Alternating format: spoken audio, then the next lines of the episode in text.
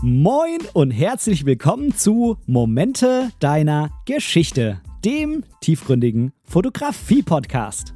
Ich bin der Ben und in diesem Podcast möchte ich meine Gedanken rund um die Fotografie mit dir teilen. Ich wünsche dir ganz, ganz viel Spaß beim Zuhören. Ja, in der heutigen Sendung habe ich zu Gast Autorin Sandra Lübkes. Ähm, Sandra, eigentlich jetzt allerdings nur als Autorin zu bezeichnen, wäre meines Erachtens viel zu kurz gegriffen. Sie hat äh, viele unterschiedlichste Werke bisher veröffentlicht, um äh, nur wenige an der Stelle hier zu nennen. Äh, zum Beispiel den erfolgreichen Roman Die Schule am Meer ähm, und äh, sie veröffentlicht auch regelmäßig mit ihrem Mann Jürgen Kehrer zusammen Drehbücher für die ZDF-Krimiserie Wilsberg und Letzte Spur Berlin. Wilsberg, äh, einer meiner persönlichen absoluten Favoriten im ZDF. By the way, vielleicht können wir da auch nochmal später drauf eingehen.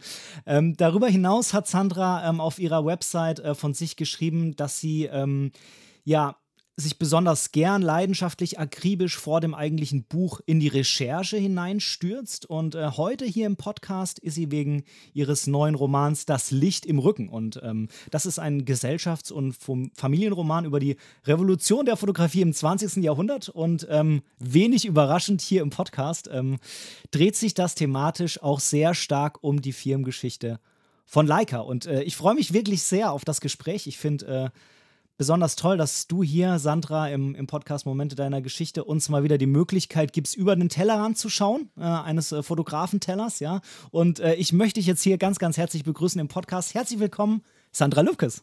Ja, hallo, ich freue mich total.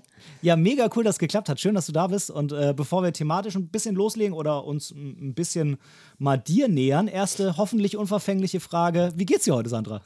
Ach, mir geht's gut. Das ist jetzt ja so diese äh, Phase vor der ersten Lesung, ne, die dann stattfinden wird in, in Wetzlar. Und dann werde ich äh, die erste Premiere in der Leica Galerie in Frankfurt haben und so. Und das ist wahnsinnig aufregend.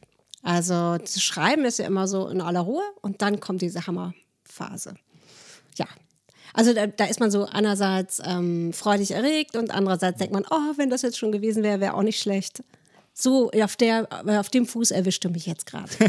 ja, ich kenne das ja von mir als Fotograf. Das ist ja auch immer so, man offenbart sich ja auch so. Ne? Man hat da so lange an irgendwas gearbeitet, hat da viel Herzblut reingesteckt. Man ist ja irgendwie auch mit seiner Persönlichkeit immer ein Stück weit in dem, was man da so künstlerisch tut, sei es Fotos, sei es Schreiben oder so. Da fließt ja auch ganz viel von einem selber ein. Und ich glaube, wenn man das dann auf die Welt loslässt, äh, dann ist man da schon ganz schön ja, aufgeregt. Ne?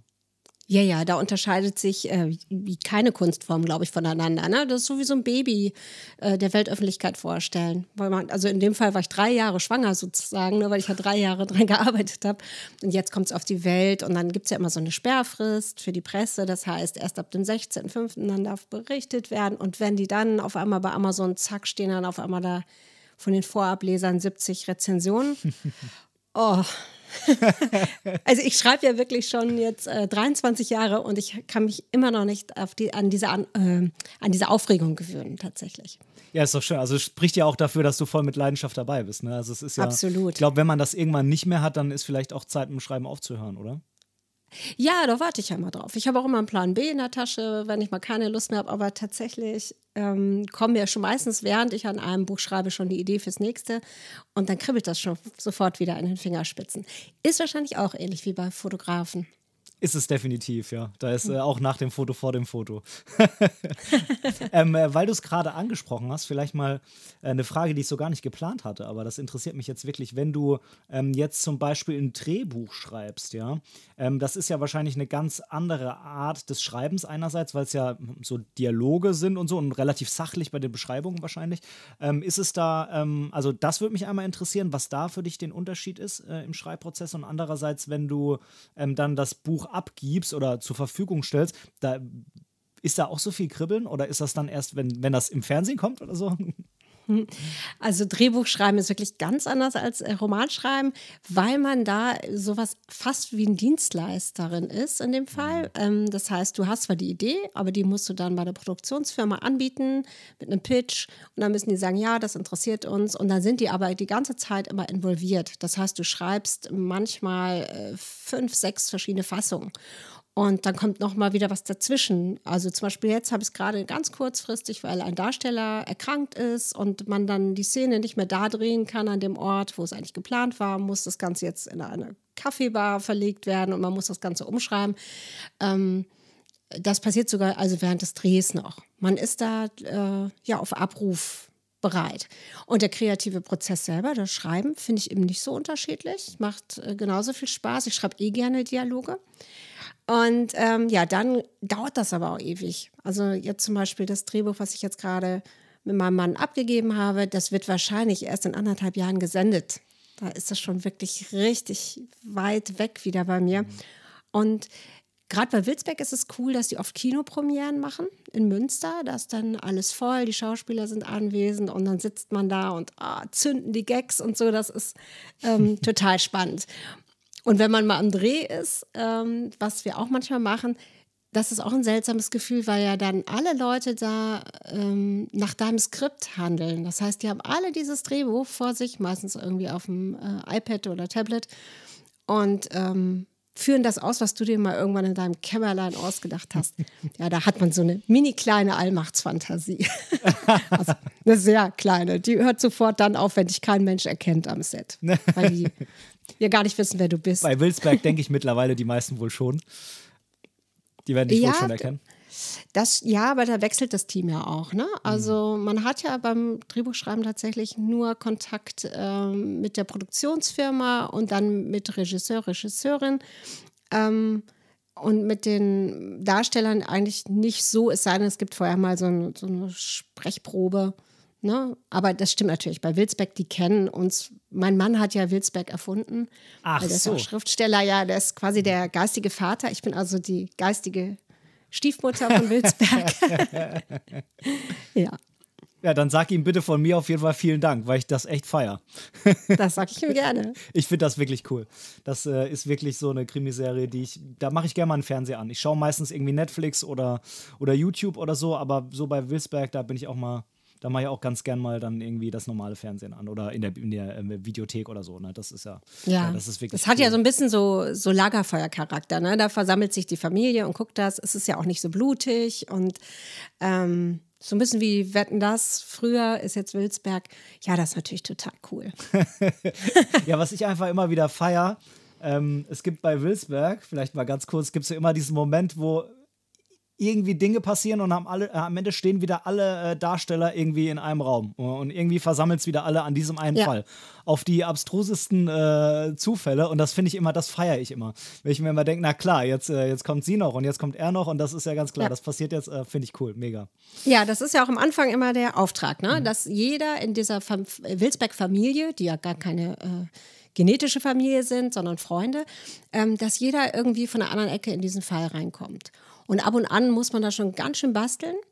Und dann schreiben auch KritikerInnen dann manchmal, oh, das äh, ist jetzt aber wieder sehr konstruiert. Ja, aber das ist, das ist das Spiel bei der Sache. Ne? Anders funktioniert es nicht. Wenn Ecki auf einmal nicht auftaucht oder Overbeck nichts zu tun hat, dann beschweren sich halt andere. Definitiv. Ja, mega ja. cool. Ich, ich merke schon, ich, wir könnten jetzt eine Stunde über Wilsberg reden, aber deshalb, deswegen bist du ja heute nicht da. Ähm, wir haben schon ein bisschen was über dich, dich ge gehört jetzt im Intro und so mhm. und ähm, auch eben jetzt. Äh, wenn dich jetzt jemand kennenlernt, der dich vorher noch gar nicht irgendwie kennt, der noch nichts mit dir zu tun hatte, so ein paar Sätze, wie würdest du dich vorstellen? Was, was sind so die, die Eigenschaften, die du so jetzt von dir nennen würdest, wo du sagst, okay, das ist irgendwie nach außen hin so, was als erstens so die Menschen anspringt? Ja, coole Frage. Hat mich noch wirklich noch nie jemand gefragt. Ähm, ja, also ich defini definiere mich natürlich sehr stark über mein Schriftstellerin-Dasein. Deswegen würde ich schon, äh, zumindest wenn es im beruflichen Kontext ist, sehr schnell sagen, ich bin Schriftstellerin. Das ist mein Job. Ich mache das schon viele Jahre. Ähm, und dann würde ich sagen, ich bin total neugierig. Deswegen erzähle ich tatsächlich eher selten oder erst gegen Ende eines Kennenlernens, was ich beruflich mache, weil dann dreht sich meistens immer alles um meinen Beruf. Und ich finde es aber auch total spannend, äh, andere Menschen kennenzulernen. Zum Beispiel neulich im Zug habe ich eine Frau kennengelernt, die ähm, arbeitet in dieser Notfallschalte für steckengebliebene Fahrstühle. Okay, also die ja. berät die Leute, wenn die dann Panik kriegen und so. Das fand ich total spannend und ich hätte am liebsten nur über diese äh, Person geredet. Also ich bin total neugierig. Und ähm, Ja, und, und ich singe gerne. Das würde ich auch sagen. Also ich bin auch ein sehr musischer Mensch und äh, nah am Gefühl tatsächlich auch immer. Machst du das Singen irgendwie in einer Band oder irgendwie so? Oder bist du jetzt so die klassische Duschsängerin? nein, nein. Also ich, hab, ich war mal semi-professionell tatsächlich unterwegs, ähm, habe auch lange Zeit Unterricht gehabt, singe jetzt nur noch Freizeitvergnügen im Chor, einen ganz tollen Chor habe ich hier. Aber ich äh, hatte auch äh, mehrere Rockbands. Mit einer war ich sogar mal fast weltberühmt in Ostfriesland. Und ähm, ähm, ich hatte mal eine Band, die nur aus Krimi-Autorinnen und Autoren bestand. Das war auch ganz cool. Und das Singen ist ein ganz großer Teil meiner Persönlichkeit. Ne, dieses ähm, in einer Gruppe gemeinsam Musik zu machen, den Sound zu entwickeln, das macht mich total glücklich. Mhm. Ja, cool. Ja, da weiß ich gar nicht, ob da die ganzen Texte dann sehr blutig gewesen wären in eurer Krimi-Band. wir, wir, haben uns das immer so zurechtgebastelt. Ne? Wir hatten natürlich Killing Me Softly und sowas Aha. dabei, aber eben auch I Don't Like Mondays ist ja auch ein Song über einen Amoklauf mhm. in der Schule, mhm. was wenige wissen. Und da hatten wir so ein kriminelles Programm. Ist aber auch schon länger her. das stelle ich mir sehr, sehr witzig vor.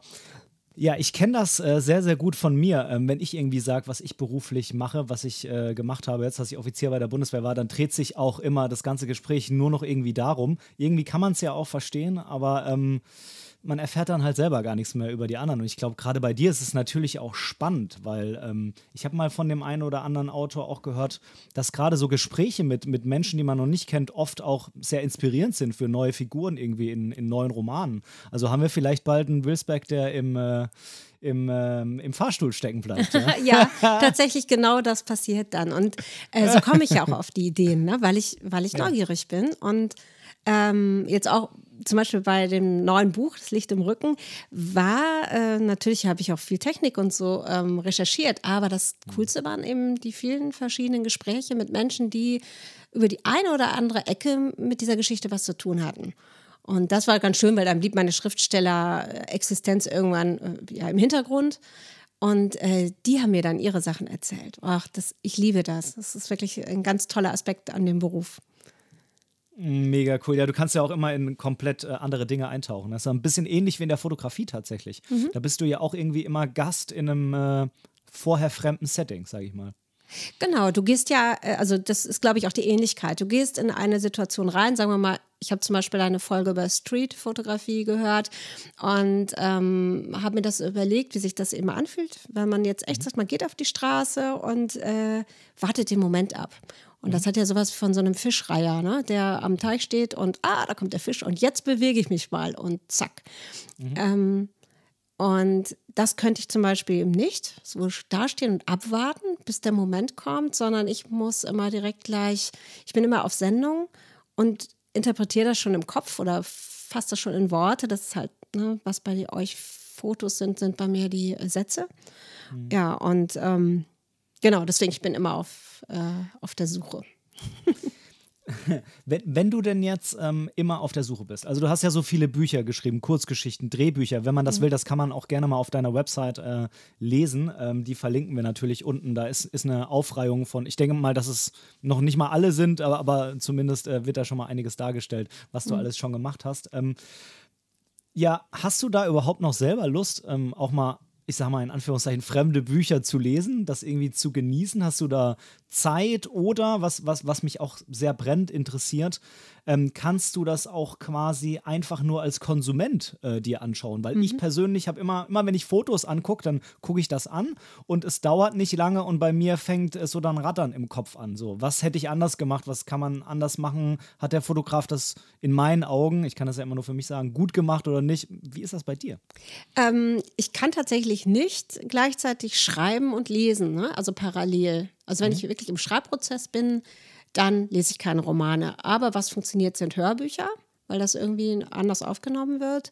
Oder Sachbücher kann ich natürlich auch lesen. Ne? Ja. Ähm, aber bei Romanen, wenn ich dann in der Phase bin, in der ich jetzt gerade bin, äh, dass ich nicht schreibe, da lese ich dann schon ganz gern was weg. Aber tatsächlich bin ich sehr, sehr kritisch. Und ähm, wenn mir die Sprache nicht gefällt oder ich irgendwas entdecke, sagen wir mal so, ich habe neulich in, auch so ein Zeit geschichtlichen Roman gelesen, der mich eigentlich vom Thema her total interessiert hat. Aber auf Seite 30, das spielt in den 1930er Jahren, und auf Seite 30 schrieb dann irgendjemand Juden raus mit einem Filzstift auf ein Plakat. Und, äh, dann habe ich gedacht, Filzstifte? Ne? Immer schnell geguckt gab es erst ab den, weiß nicht, 1950er Jahren und dann lege ich so ein Buch weg. Das nervt ja, mich dann so doll, weil ich denke, die Mühe kann man sich doch machen, äh, dass man mal, bevor man Filzstift schreibt, guckt, ob es die gab, sonst soll man einfach nur Stift schreiben und die Sache ist auch gut. Also tatsächlich bin ich da leider sehr kritisch. Aber wenn ich ein Buch richtig gut finde, dann kann ich mich richtig fallen lassen und lese das auch so weg und genieße das. Mhm. Ist aber tatsächlich bei mir eher auch äh, sprachlich. Ne? Es muss gar nicht viel passieren, aber wenn die Sprache richtig gut ist, dann äh, liebe ich das auch. Mhm, ja, kann ich mir richtig, richtig gut vorstellen. Ähm, wenn, du, wenn du das dann liest, äh, bist du dann Team gedrucktes Buch oder Team E-Book-Reader? Ich habe ja schon mal gesagt vorhin, bei mir ist es so, ähm, ich prinzipiell lese ich schon sehr gerne viel E-Book-Reader, aber ähm, wenn die Alternative irgendwie Tablet ist oder so, dann immer gedrucktes Buch und ab und zu brauche ich auch mal ein gedrucktes Buch. Es kommt auch drauf an. Wenn es ein Sachbuch ist, wo ich viel markieren will, dann bietet sich halt auch ein gedrucktes Buch irgendwie eher an. Wie ist es bei dir? Ähm, ich lese tatsächlich doch eher das gedruckte Buch, aber auch weil ich die oft geschenkt kriege. Ja, also die liegen dann halt rum. Ich habe jetzt neulich mal ein Buch gelesen vorab. Das ist also noch nicht, es erscheint erst äh, in vier Monaten oder so, aber die wollten von mir so eine Rückmeldung haben, ob ich das gut finde. Und da habe ich es auf dem Tablet gelesen und fand das ganz gut, weil ich wusste gar nicht, wie lang das Buch ist. Also ich habe es in dem Fall einfach drauf losgelesen, ohne zu wissen, dass es 300 Seiten hat. Mhm. Und dann hatte ich nämlich nicht diese, diese ja, Dramaturgin im Kopf, die sagte, ah, jetzt sind wir an der Hälfte, das ist also jetzt der Mittelpunkt, dann weiß ich schon genau, wo es hinläuft. Ne? Also ich glaube, das ist bei mir so diese größte, ähm, ja, dieses Größte, was mitläuft, wenn ich zum Beispiel auch einen Film gucke, einen klassischen Krimi im öffentlich-rechtlichen und äh, dann passiert irgendwas dramaturgisch Wichtiges, dann weiß ich, ach guck, jetzt haben wir gerade 45 Minuten um, wenn es 90 Minuten ist, weil das der Mittelpunkt ist, stimmt meistens. Und das mhm. ist, ähm, ja, das beschränkt dann so dann, ne? Dann ist man zu sehr in diesem Muster drin. Mhm, okay, also, also was den Inhalt und so angeht, sagst du, nee, da kann ich eigentlich ganz gut abschalten, aber so diese, diese Rahmen-Basics, da, da fällst du leider immer wieder so im, im rein ja. in, in das Bemerken, ja. Richtig, genau. Und ich war mal neulich auch im Kino und habe diesen Film geguckt, der so wahnsinnig viele Oscars äh, gewonnen hat. Dieses All at Once sowieso, ne? Von dieser ähm, äh, Frau äh, in, ich weiß gar nicht was, Korea, die äh, in so Paralleluniversen stürzt. Und ich wusste vorher nicht, wie lange der Film überhaupt geht. Und das war cool, weil ich war total äh, drin in der Handlung und habe nicht gedacht, naja, komm, jetzt ist die Hälfte vorbei, jetzt passiert gleich das und das. Nee, das ist schon schön. und ich überlege so Fotografen, ob die dann auch äh, das Bild angucken und sagen, ah, guck mal, da hat er jetzt den Fokus gesetzt, das Vordergrund, das Hintergrund, das ist hell, das ist dunkel. Damit will die Künstlerin, der Künstler mir das und das sagen. Denk, denkt man dann auch als Fotograf? Hm. Ja, irgendwie schon, glaube ich. Es kommt, es kommt wahrscheinlich auch äh, so ein bisschen auf die, wie soll ich sagen, auf die Erfahrung des Fotografen an, weil man am Anfang zum Beispiel sehr darauf achtet, dass technisch alles perfekt ist. Mhm. Ähm, wenn, wenn man sich mit der Fotografie mehr beschäftigt, also man verlernt dieses Genießen, was jetzt vielleicht jemand tut, der das Foto einfach anguckt und sagt, das löst was in mir aus. Das verlernt man am Anfang so ein bisschen, wenn man sich mehr mit der Fotografie beschäftigt und man muss wieder lernen, das wieder zu vergessen. Also auch mal ein Bild schön zu finden, was unscharf ist. Ja, Genau. Oder wo, oder was in Bewegung ist, ne? wo man mhm. eine lange, zu lange Belichtungszeit hat und so. Mhm. Ja, das genau. kann, ich, kann ich mir gut vorstellen. Mhm.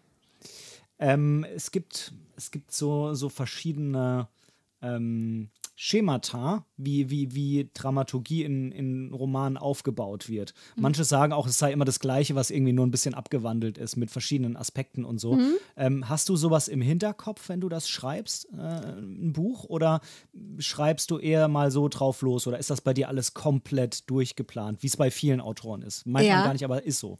Also früher habe ich ohne Plan geschrieben und das hat mhm. super funktioniert, aber das waren ja rein fiktionale Geschichten. Und jetzt schreibe ich ja, was ist die Geschichte ja da? Ne? Also ich erzähle ja in dem Roman die Zeit mhm. von 1914. Oskar Barnack macht das erste Foto in Wetzlar auf dem mhm. Eisenmarkt. Mhm. Und Ende 1945, also als äh, nach dem Zweiten Weltkrieg die Leica wieder in Produktion ging. Und äh, dazwischen erzähle ich ne, von der Erfindung, mhm. dann wird sie weltberühmt, dann äh, wird sie auf einmal von den Nazis natürlich auch äh, okkupiert, dass die sagen, oh, das ist ein tolles Propagandawerkzeug. Und ähm, dann gibt es diese, kommen wir bestimmt gleich noch drauf, diese spannende Geschichte, wie äh, Leipzig mhm. dann eingesetzt hat für die mhm. jüdischen Leute, die er so kannte. Genau, und äh, dann gucke ich mir diesen, äh, diesen Zeitraum an und schaue, wo ist denn da, wo verändert sich was, wo ist für mich der Mittelpunkt. Ne? Mhm. Also der Mittelpunkt, sagen wir mal so, wenn es ganz einfach sagst, der Anfang eines Romans und das Ende ist immer das Gegenteil. Also wenn jemand am Anfang glücklich ist, ist er am Ende unglücklich, dann ist es eine Tragödie. Wenn jemand mhm. am Anfang unglücklich ist, passiert öfter und am Ende glücklich, ist es, eine, ist es keine Tragödie, sondern, ja, keine Ahnung, Liebeskomödie. Und in der Mitte ist aber immer der Punkt, wo die Heldin oder Held die Strategie ändert etwas Neues ausprobiert, aus der Not heraus. Mhm. Und äh, das mache ich bei so einem Roman, äh, der aus verschiedenen Perspektiven erzählt wird, ähm, für jede Figur einzeln. Und in dem Fall sogar auch für die Leica. Also die Leica ist quasi auch wie so eine Figur, ne? Die ist am Anfang ist ja ein Baby, wo mhm. noch keiner weiß, was daraus wird, und am Ende mhm. ist ein Weltstar. Mhm, stimmt. Bevor wir da weiter reingehen, erzähl mhm. doch jetzt mal bitte, weil ich glaube, wir zwei wissen, worüber wir das reden. Stimmt, äh, genau. Die, die, Hörer vielleicht noch gar nicht so. Ich habe dann bei Baby sofort Lilliput im Hinterkopf, weil ich habe es ja gelesen.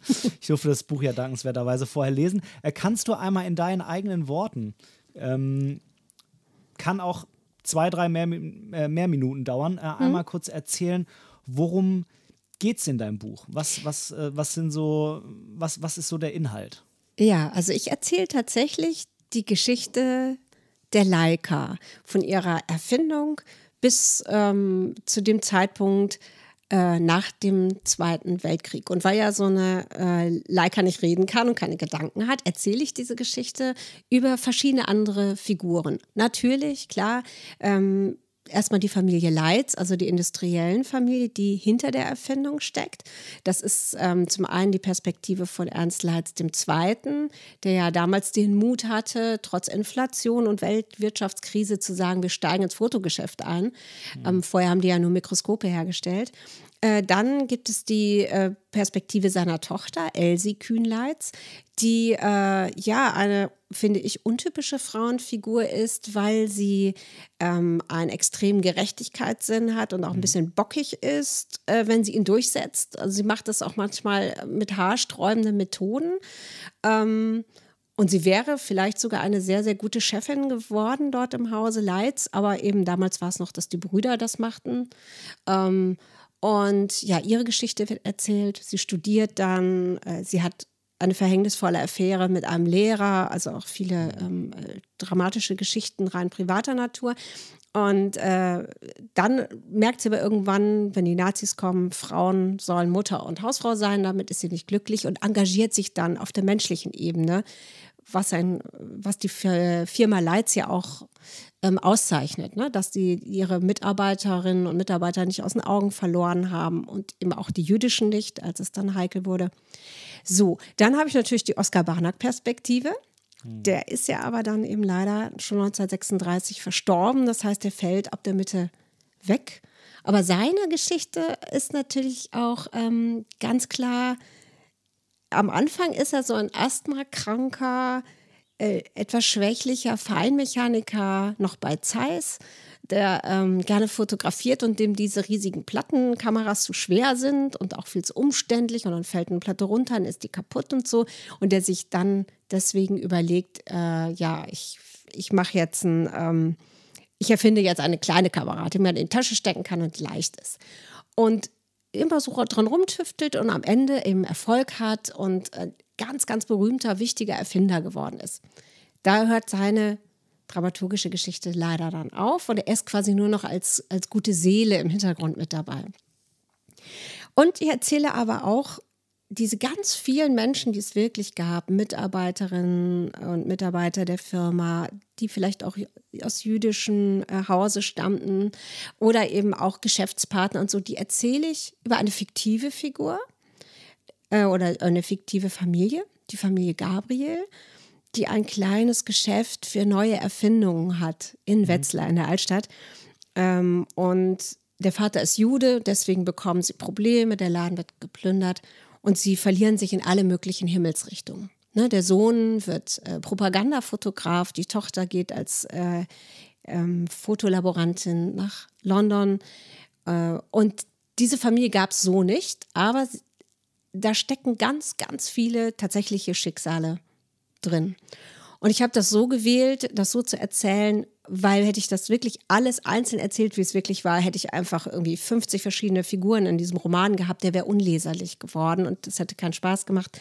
Aber im Nachwort kläre ich das auch auf. Ne? Wen gab es wirklich und wen nicht? Und ja, also ich erzähle die Geschichte der Leica anhand von äh, zwei Familien, die davon unmittelbar oder die da unmittelbar involviert waren. Mhm.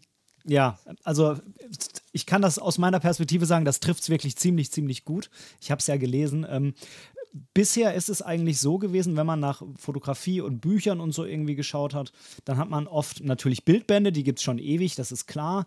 In, in letzter Zeit hast du so im Trend oft so Sachbücher, so, wie soll ich das sagen, so kommerzielle Sachbücher, die mhm. sich irgendein Thema nehmen, jetzt zum Beispiel gerade die Straßenfotografie oder so, und das dann mit eigenen Bildern des, äh, des Fotografen, des Autoren untermauern. Aber jetzt Romane, die sich jetzt bisher so irgendwie mit der Fotografie beschäftigen, ähm, gibt es relativ wenige. Ich kenne den einen oder anderen noch, aber das sind relativ wenige tatsächlich. Auch Filme gibt es bisher relativ wenige, die das ähm, in so einer Art. Ähm, ähm, also nicht so sachlich, sondern äh, eingebettet in Geschichten und so irgendwie rüberbringen. Mich freut natürlich unheimlich, dass du es änderst jetzt, klar.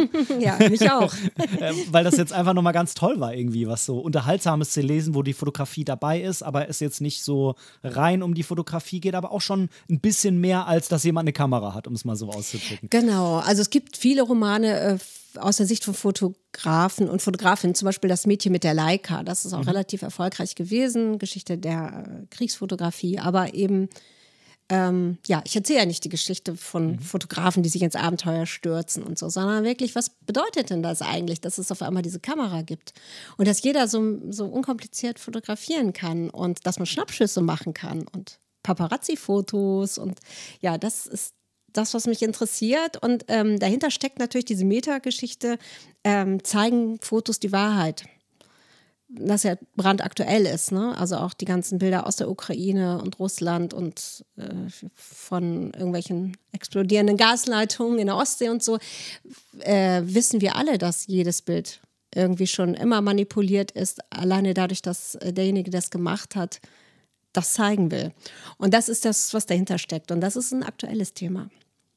Absolut. Wie, wie bist du denn, war das der, auch die Hauptidee für den Roman oder wie bist du dazu gekommen, so einen historischen Roman im Kontext der Fotografie zu schreiben? Im, du hast vorhin schon mal im Vorgespräch bei mir kurz anklingen lassen, du bist jetzt nicht unbedingt selber Fotografin, gehst aber zum Beispiel im Buch auch schon sehr stark auf fotografische Themen ein, die jetzt für einen alten Hasen wahrscheinlich nichts Neues sind, aber jemand, der nur mit dem Handy knipst, der weiß nicht unbedingt, was eine Verschlusszeit ist, um es mal so plakativ ja. jetzt irgendwie darzustellen. Wie bist du dazu gekommen und äh, wie weit musstest du dich in, in das fotografische Thema reinarbeiten? Ähm, also auf die Idee bin ich gekommen, als ich das Buch davor geschrieben habe. Da geht es um ein Internat auf meiner Heimatinsel Jüst. Ähm, in den 1920er Jahren gab es das und da in dem Archiv waren einfach wahnsinnig viele Fotos. Und zwar lebendige Fotos ne, von hockeyspielenden Kindern oder badenden Kindern und Hunden und un quasi unwichtige Dinge fotografiert, die für mich natürlich viel wertvoller waren, weil ich dann das wahre Leben gesehen habe, als solche Fotos, wo alle in Reihe und Glied stehen. Und äh, dann habe ich irgendwie relativ schnell herausgefunden, dass Günther Leitz, also der jüngste Sohn äh, der industriellen Familie, dort Schüler war. Und vermutlich hatten die einfach schon eine Leica da und auch eine Dunkelkammer. Also bei der Menge von Fotos kann ich mir das nicht anders erklären. und äh, ja, dann habe ich, das war so eine, so eine Randrecherche, dachte ich, ja, wer ist denn das? Äh, Günther Leitz kam auf die Geschichte, kam auf diese sehr interessante Geschichte auch äh, des Engagements zur Zeit der Nazis Und dann wusste ich da schon, oh je, da ist es mein neues Thema. Äh, das wird es werden. Und dann, ähm, ja, fange ich, wie fange ich an? Ne? Also, da ich ja selber nicht viel fotografiere, sondern nur fotografieren, Fotografien konsumiere sozusagen, mhm. äh, habe ich erstmal einen Fotokurs und einen Dunkelkammerkurs gemacht. Mhm. Das war ja noch die ganz knallharte Corona-Zeit. Deswegen habe ich mir so einen Einzelkurs gegönnt hier in Berlin. Und äh, habe dann auch sofort wieder gemerkt, es ist nicht meins mit dem Fotografieren, mit diesem Einstellen, ähm, Belichtungszeit und so. Das ist, kostet mich wahnsinnig viel. Da ist so viel zwischen mir und der Gegenwart. So möchte ich es jetzt mal mhm, mhm. ganz äh, intellektuell ausdrücken. Ähm, aber war natürlich toll, ähm, das mal auszuprobieren. Und wenn ich was in Fotografie machen würde, wäre ich tatsächlich Laborantin, weil das hat mir am meisten Spaß gemacht, so mhm. mit dem Abwedeln und äh, verschiedene äh, Tricks auszuprobieren. So, und dann habe ich mir ähm, aber auch eine alte Kamera tatsächlich gekauft, von, eine Leica von 1931 und habe versucht, mir die Handhabung beizubringen anhand alter Gebrauchsanweisungen. Also nicht googeln und so, mhm. sondern ob ich das damals kapiert hätte. Und das ist ja wirklich sehr anstrengend. Das ist noch eine Leica 1, also mit dem aufgesetzten Distanzmesser und ja, echt mühsam. Ich hatte dann aber das Glück, als ich in Wetzlar war, da hat der Michael Agel, der bei äh, Leica Kamera arbeitet, der hatte da total Lust zu, mir da ein paar Kniffe zu zeigen. Wir haben eine kleine Fotosafari gemacht durch Wetzlar und auch durch das Jagdgebiet von Ernst Leitz II. und so. Und inzwischen kann ich damit umgehen. Ähm, ja, und so näher ich mich dem Thema immer mehr an. Ich war in der Werkstatt von Ottmar Michaeli, der Experte ist im äh, Restaurieren von alten Kameras. Mhm. Und ähm, ja, ich war natürlich äh, im Archiv, in, in der Leica-Welt. Also ich war wirklich ganz, ganz viel unterwegs. Das, das liebe ich auch, mich dann äh, da rein zu äh, wagen in diese ganz andere Welt und kurzfristig ein Teil davon zu werden, so ein bisschen nerdiges Wissen mir anzusammeln. Ähm, aber vielleicht weiß ich das in fünf Jahren alles schon nicht mehr. Könnte sein. Gut, dass du es im Buch aufgeschrieben hast. Ja, kann ich immer nachblättern. ja.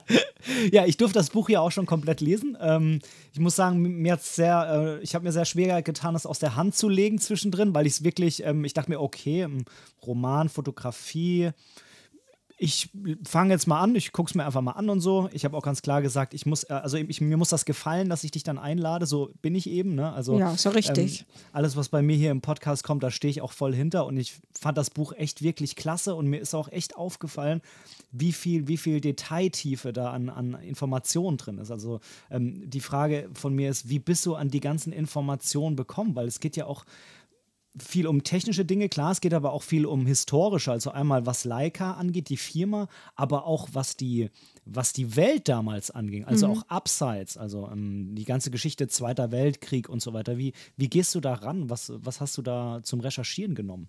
Ja, sagen wir mal, eine zentrale ähm, Szene ist ja die, wo der Milan Gabriel, der dann Propagandafotograf werden will und mhm. der ist aber vorher, will er unbedingt zur Olympiade 1936 mhm. nach Berlin. Und ja. das ist ja eigentlich eine tausendfach erzählte Szenerie. Man weiß, ne, Leni Riefenstahl war da, Paul Wolf war da und man kennt viele Fotos. Und ich hatte dann aber eben gesagt, ich erzähle die Geschichte aber eben aus der Perspektive von einem, der es nicht ganz nach vorne geschafft hat, der nicht äh, mit der Kamera am Spielfeldrand sitzt, sondern den es einfach im Postkartenverkauf nur verschlagen hat. Das ist so ein bisschen auch das Schicksal von dem Milan Gabriel, dass der immer sich selbst ein bisschen überschätzt und dann äh, immer nur in der zweiten Liga spielt. Ähm, ja, und äh, da habe ich dann eben nicht nur das gelesen, was offensichtlich für jeden lesbar ist, also die ganzen Publikationen über die Olympiade, sondern ich lese dann auch verschrobene Doktorarbeiten zu dem Thema. und es gibt tatsächlich einen Wissenschaftler, der der hat aber auch ein Fotoband rausgebracht, nur mit Aufnahmen der Amateurfotografinnen damals, ne? die also auch Aquabox-Fotos gemacht haben oder mhm. Kodak Retina oder so. Aber eben, wo du einfach diese leergegessenen Wurstschalen auf Sitzbänken liegen siehst oder leergetrunkene Bierflaschen und äh, oder Leute, die vor dem Olympiastadion auf der Wiese sitzen. Und ähm, genau, da habe ich dann eben auch nicht nur das Naheliegende mir angeschaut, sondern auch noch immer andere Quellen benutzt. Weil es geht ja immer um die Perspektive, das ist auch wieder so, ne, so, ein, so ein Fotografiewort. Mhm. Aber dass man eben nicht nur mit dem Licht im Rücken sich das anschaut, sondern eben doch auch mal gegens Licht guckt, ähm, weil die Schattierungen dann anders sind. Also ein und dieselbe Sache gucke ich mir aus verschiedenen Perspektiven an. Mhm. Ja, mhm. und vielleicht ist das deswegen so, so vielseitig geworden. Ich denke schon. Also es ist ja, es ist ja auch so, wenn, wenn du jetzt ähm, gerade zum Beispiel so Dinge, die da rumstehen, erwähnst oder so, die irgendjemand fotografiert hat, in dem Moment ist das alles immer, in dem Moment sind die Sportler das Spannende. Ähm, ja. Die Fotos von irgendwelchen Dingen, die rumstehen, das, das scheint in dem Moment total unspektakulär zu sein. In 50 Jahren aber hat jeder schon die Fotos von dem Sportler gesehen. Dann ist viel spannender, was war denn so anders da so. Das ist ja dann wieder so ein bisschen Dokumentar, Reportage, Street. Irgendwann wird das vielleicht mal viel wichtiger. Richtig, genau. Zum Beispiel diese Szene, da gab es ja eben so einen Übergriff von einer Amerikanerin, die sehr nah an Hitler rankam, also bei einem Schwimmwettbewerb. Und äh, Hitler wollte sich ja volksnah geben, eben auch bei der Olympiade. Und diese Amerikanerin, die war großer Hitler-Fan und die hat ihn geküsst auf die mhm. Wange. Und das war eben ein Skandal, äh, weil das fotografiert wurde ähm, gar, das Problem waren aber nicht die offiziellen Bildberichterstatter, weil die haben ja vertraglich zugesichert, dass sie nicht alle Fotografien rausgeben und so, es wurde ja alles schon zensiert, ja. sondern eben diese Amateurfotografen, die da standen mit ihren kleinen, manchmal auch billigen Kameras und die haben das auch fotografiert und das war natürlich ein Sicherheitsmangel. Genau, und da mussten einige ähm, tatsächlich rumgehen und den Leuten die Filme aus der Kamera reißen. Und das fand ich, das war für mich die spannendste Information an dieser Olympiadegeschichte. Und mhm. ich glaube, die ist eben noch nicht so erzählt worden. Ich weiß nicht, wusstest du davon? Nee. Wusste ja, ich tatsächlich nicht. Siehste, cool, hat geklappt. Bei mir hat es auf jeden Fall voll geklappt, ja. Ja, hast du es dann gegoogelt, um zu sehen, ob das so wirklich stimmt? Oder hast du gesagt, da wird wohl stimmen? Ich habe hab dir das abgenommen. ja, es stimmt auch wirklich. Es ist wirklich passiert. Also, also alle Dinge da sind wirklich passiert. Auch die, die sich seltsam anhören oder äh, vielleicht auch sehr romanhaft. Das sind auch, alles ist passiert, was da geschildert wird. Ja, also da hattest du auf jeden Fall mein Vertrauen schon an der Stelle. Die ist ja nicht ganz vorne, sondern eher so Richtung hinten. Ja, äh, genau. Da, da hattest du mein Vertrauen schon, was, was die Informationen anging, die da drin waren. Ich hatte das ein oder andere Mal nachgeschaut, aber das hatte alles gepasst, von daher. Puh, da bin ich erleichtert.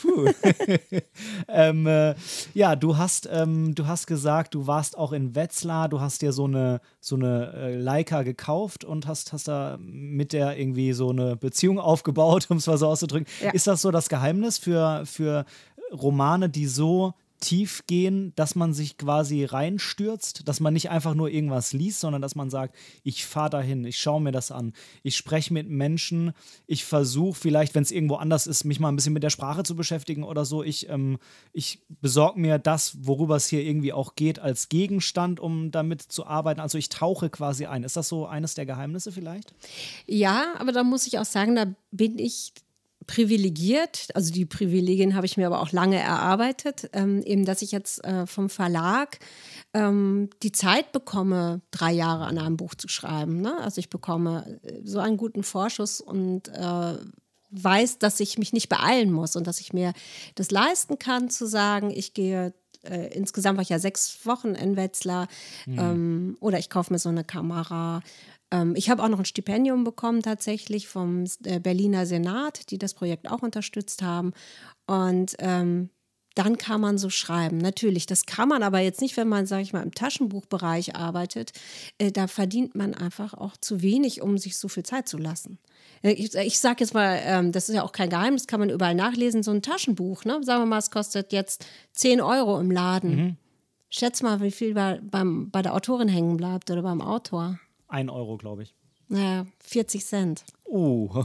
ja. Okay, ja, oder 50. Naja, es staffelt sich dann, wenn man mehr verkauft hat, dann wird die Staffel besser. Aber also fünf, die, also sage ich mal, so ein Debütantin, äh, Honorarsatz sind 5% vom Ladennettoverkaufspreis. Mm, das ist krass. Ja. Und wenn man sich, ich habe mich viel mal mit äh, Buch versus E-Book und so beschäftigt, da weiß ich, dass die Druckkosten jetzt nicht sonderlich groß sind. Also dann weiß man, wo der ganze Rest hingeht. Nee, beim E-Book verdient man tatsächlich mehr. Da gibt es eine andere Aufteilung. Das ist aber dann auch wieder un unterschiedlich. Ne? Mhm. Amazon, E-Books verdient man weniger. hm, hm, warum wohl? Mhm, ne? Mhm, und Kindle, ähm, äh, genau. Naja, auf jeden Fall wird das auch aufgeschlüsselt. Ich verstehe das auch nicht. Ich habe auch zum Glück eine Agentur, die das für mich äh, im Auge behält. Das könnte ich alles gar nicht kontrollieren. Aber ähm, wie gesagt, ähm, man muss diese Zeit wirklich haben. Und man muss aber auch Spaß haben, drei mhm. Jahre lang an einem Thema zu arbeiten. Ne? Da kann einem ja auch mal die Puste ausgehen. Und bei mir ist das sowieso immer im Mittelteil, dass ich irgendwann denke, oh, ich kann nicht mehr und das wird nie jemanden interessieren.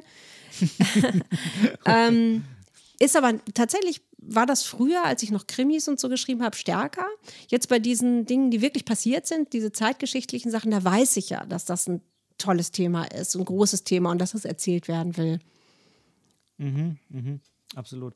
Wenn man ähm, so ein Buch erstellt, gerade jetzt über drei Jahre, wie du gesagt hast, ne, dann ist es vermutlich nicht immer ganz so romantisch, wie man sich das jetzt als, als Leser vorstellt, wie das vielleicht auch in Filmen oder Büchern über Autoren dargestellt wird. Ähm, Gerade bei so vielen Personen, Handlungen, du hast das ja äh, vorhin mhm. mal dargestellt ähm, über 31 Jahre, ne, 1914 bis 45. Wenn wir jetzt mal den, den Epilog ausnehmen, das war mhm. ja nochmal ein Sprung dann äh, in dieses Jahrhundert.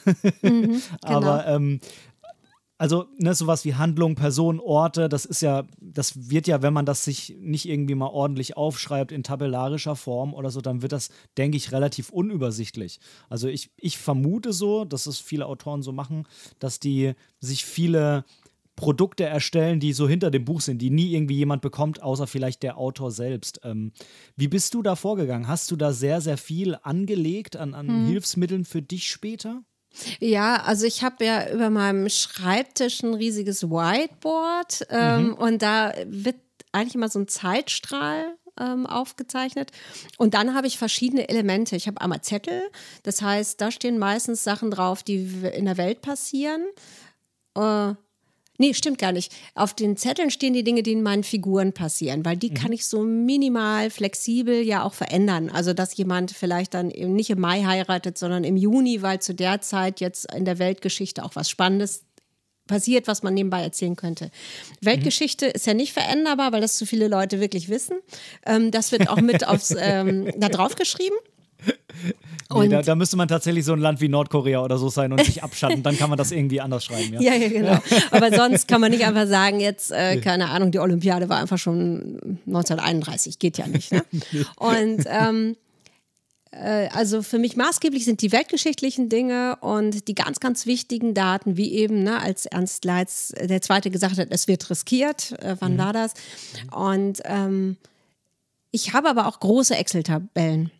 Mhm. Und die äh, teile ich mir so ein, dass ich immer sage, worum geht es, wo finde ich das, also wo ist die Quelle dafür mhm. und ähm, so ein paar Stichworte, sodass ich dann, wenn ich hinterher sage, ah Mensch, wo stand das denn nochmal äh, mit dem kranken Kind von Elsie? Ne? Und dann brauche ich mhm. nur ähm, den Namen dieses Kindes, Kati, eingeben und dann äh, kriege ich dann sofort alles angeboten, wo der Name auftaucht. Mhm.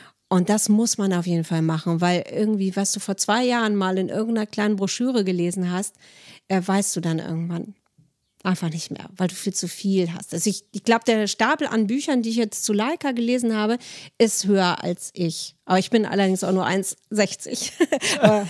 aber, der ist bestimmt 1,70 hoch, wenn ich die stapel. Mm ähm, hast, du, hast du dann wahrscheinlich auch so ein spezielles Programm. Ne? Also du wirst jetzt nicht irgendwie mit Word tippen, sondern das wird wahrscheinlich ein extra Autoren-Erstellungssoftware-Programm, Schreibprogramm sein? Nee, mache ich nicht. Also ich äh, habe mich da schon mal mit befasst und bei der Buchmesse mir auch mal so eine Vorführung angeschaut. Ähm, würde wahrscheinlich Sinn machen. Aber ich mag das nicht an solchen Programmen, dass dann dauernd immer ah, ein Update wird empfohlen und äh, die sind die neuen Feature, die musst du haben und so. Das nervt mich. Deswegen mache ich das tatsächlich lieber, ähm, dass ich im normalen Schreibprogramm schreibe und äh, die Sachen dann für mich in einer äh, schon in der Dropbox dann immer lager, sodass ich überall Zugriff habe ähm, und mir selber so ein Archiv anlege. Alleine schon, wenn du es selber archivierst, ähm, bringst du ja schon Struktur rein. Ist ja wahrscheinlich auch wieder, ne? Wenn du Fotos ähm, für dich sortierst, hast du dann ja vielleicht eine ganz neue Ordnung und sortierst ein fünf Jahre altes Bild mit einem aktuellen, weil es für dich da einen Zusammenhang gibt. Mhm. Ja.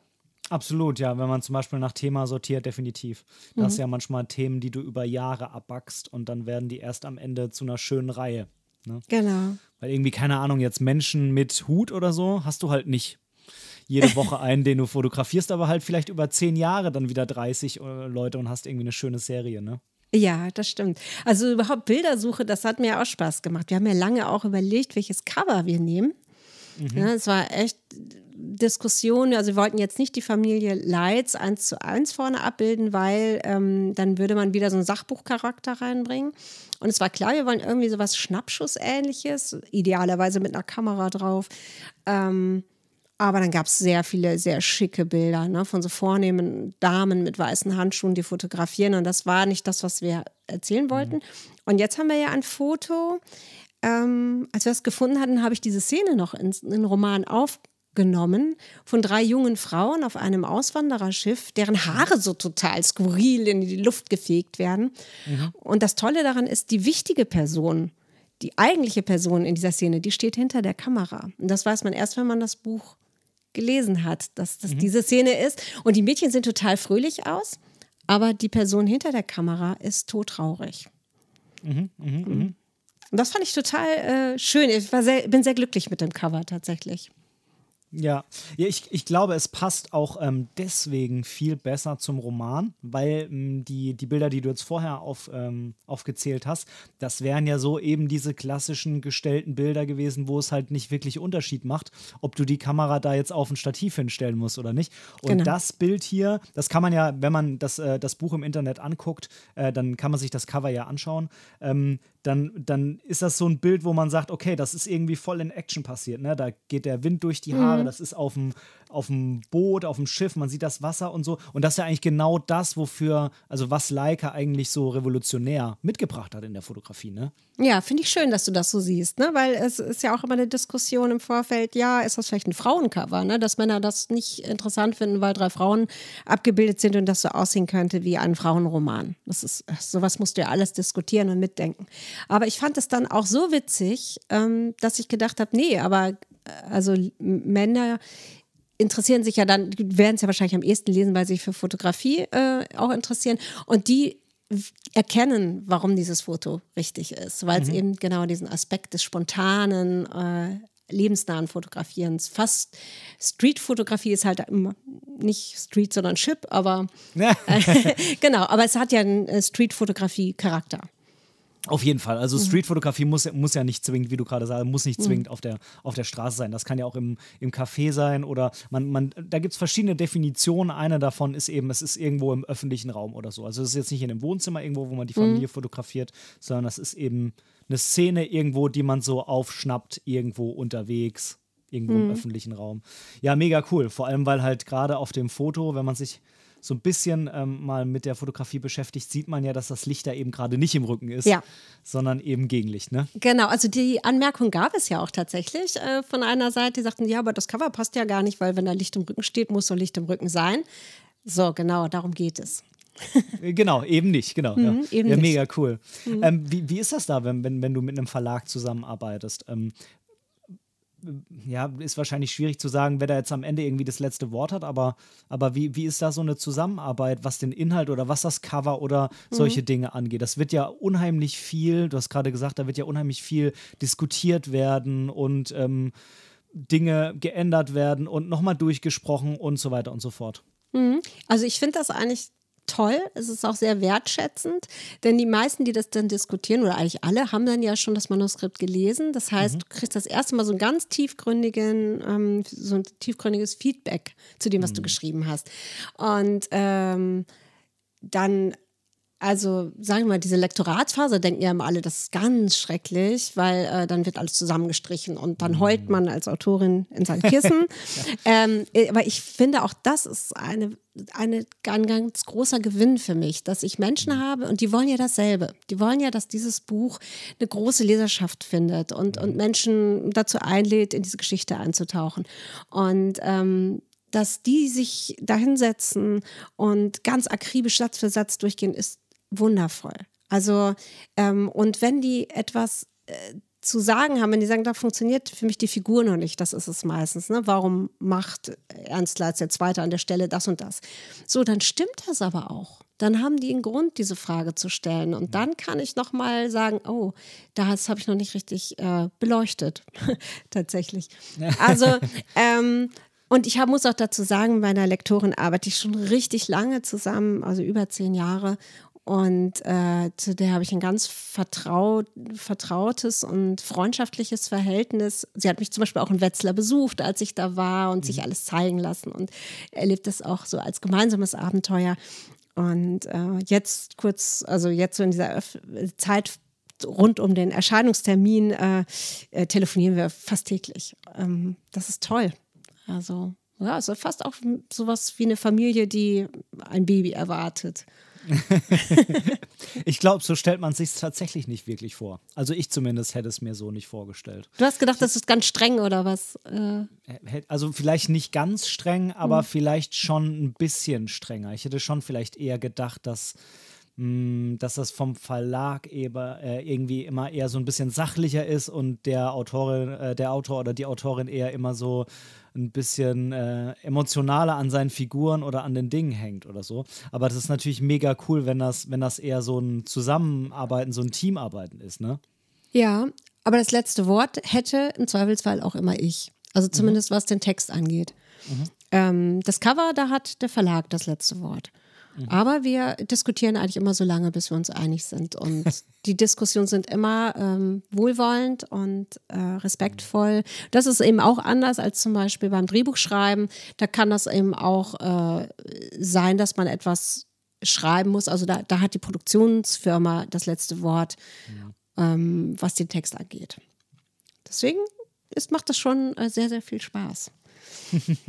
ja, es, da kann man vielleicht auch mal ein bisschen Werbung generell für Verlage machen. Jetzt kannst du natürlich immer nur von deinen sprechen, aber mhm. ähm, es ist ja auch so ein Trend, dieses Self-Publishing irgendwie zu machen. Natürlich, du hast dann die maximale Freiheit und so, aber du hast halt auch keinen, der dich irgendwie supportet, ne? Ja, ich empfinde ja, dass ich die maximale Freiheit habe. Ich schreibe ja nicht jemanden, also nach, nach jemandens Wunsch, mhm. sondern schon die Geschichte, die ich erzählen will. Ähm, der Verlag nimmt mir wahnsinnig viel Arbeit ab. Mhm ich könnte das nicht. Also ich könnte auch nicht auf Instagram und TikTok und was weiß ich noch ständig irgendwelche äh, äh, Filmchen machen über mein Buch, ne? Weil ich will ja ganz, das will ich ja gar nicht. Ich will ja Geschichten schreiben und Lesungen mhm. machen. Das finde ich ja auch cool. Und Podcast machen finde ich auch cool. ja, aber ich möchte eben einige Dinge auch nicht. Und ähm, das ist Wahnsinn, wie viele Leute da jetzt gerade an einem Strang ziehen, damit dieses Buch äh, seine Beachtung findet. Da gibt es die Presseabteilung und da gibt es äh, die Lesungsabteilung und Marketing und Vertrieb und so. Ähm, und die wissen alle genau, was drinsteht und machen sich viel Mühe. Also ich bin ein Fan von Verlagen, aber ich verstehe es auch, dass man Self-Publishing macht, weil es gibt eben so Genre, gerade so Science-Fiction oder Fantasy, da macht das ja auch Sinn. Äh, und da sitzen ja die Lesenden auch wirklich genau auf diesen Plätzen, wo man sie erreicht. Ne? Aber für mich wäre das nichts. Ich fände das zu anstrengend. Hm, das wären wahrscheinlich auch nicht deine Genre. Ja, ganz genau. Wahrscheinlich Äh, wo, wo, schreibst du denn am liebsten? Also ich denke mal, die ganze Planung und so würde ich jetzt sagen, vermutlich äh, da, wo deine Tafel ist, sonst ergibt es nicht ganz so viel Sinn. Mhm. Was ist mit dem Schreiben? Ähm, kannst, du, kannst du jetzt sagen, du bist jetzt irgendwie auf Jüst und besuchst da jemanden und setzt dich jetzt raus und schreibst mal ein bisschen? Oder sagst du, nee, da brauche ich jetzt eigentlich immer so nicht das Licht im Rücken, sondern die Tafel? ähm, ich brauche Leben um mich rum. Aber mhm. das ist wirklich eine Typfrage. Ne? Es gibt viele, die ja, äh, brauchen Ruhe und die, da darf noch nicht mal dann der Paketbote klingeln. Ähm, und bei mir war zum Beispiel jetzt in der Pandemiezeit, als man so sehr eingeschränkt war, das Schlimmste, dass ich immer zu Hause schreiben musste. Weil ich mhm. schreibe zum Beispiel super gern im Zug. Ich bin ja viel beruflich unterwegs. Ähm, und da plane ich übrigens auch gerne, denn der Plan entsteht ja erstmal im Kopf und kommt dann erst auf meine Tafel.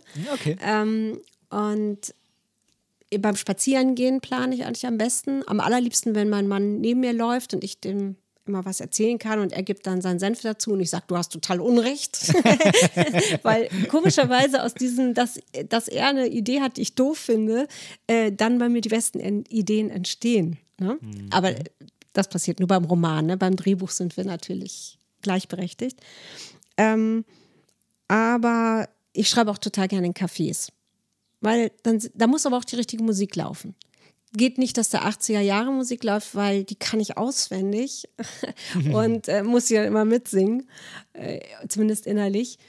Und äh, am besten irgendwie so ein, so ein Café, wo man auf die Straße schauen kann, also viele Menschen sieht, wo ein bisschen Geplauder im Hintergrund ist, aber auch nicht zu interessantes Geplauder. Und dann muss ich das so wegkonzentrieren und dann bin ich voll im Text. Das ist für mich die ideale Voraussetzung. Mhm, das kannst du. Also du brauchst keine Ohrhörer, wo dann irgendwie nicht 80er Jahre Musik läuft. äh, ja, also ich, wenn ich jetzt im Zug schreibe und ich gehe immer ins Ruheabteil und dann ist da manchmal doch noch so Nervsäcke, die dann unbedingt ihre mhm. Geschäftsabschlüsse über Telefon klären müssen. Das geht gar nicht. Also da muss ich leider immer zuhören und mich immer drüber aufregen. Ähm, da stecke ich mir dann Kopfhörer in die Ohren, aber dann mache ich dieses, ich weiß nicht, kennst du das, dieses White Noise? Ja. Und, äh, genau, ne, so Waschmaschine oder Regen in Tansania, ich weiß es nicht, solche Geräusche, da kann ich dann auch mitschreiben. Mhm, okay, ja, spannend. Ja, das finde ich immer mega spannend irgendwie. Also gerade wo dann, wo dann das entsteht, was da, was da so steht. Also ich glaube, das ist wirklich eine sehr, sehr große Typfrage. Also ich habe ja ähm. richtig viel geschrieben, als ich in Wetzlar war, in diesen sechs, mhm. also eigentlich einmal war ich am Stück vier Wochen da, da habe ich sehr viel geschrieben. Ähm, das war auch super. Und da habe ich dann immer mal äh, den Platz gewechselt. Also der Schreibtisch, der war in dieser Ferienwohnung so, dass ich wirklich genau auf Haus Friedwart und das alte Leitz weggeschaut habe. Also mhm. diesen schönen Schriftzug Leitz äh, mhm. ähm, im Blickfeld hatte. Total super. Aber das ging dann eben auch immer nur so zwei Stunden und dann musste ich die Position wechseln. Dann habe ich mal im Stehen in der Küche und äh, auch mal im Café geschrieben.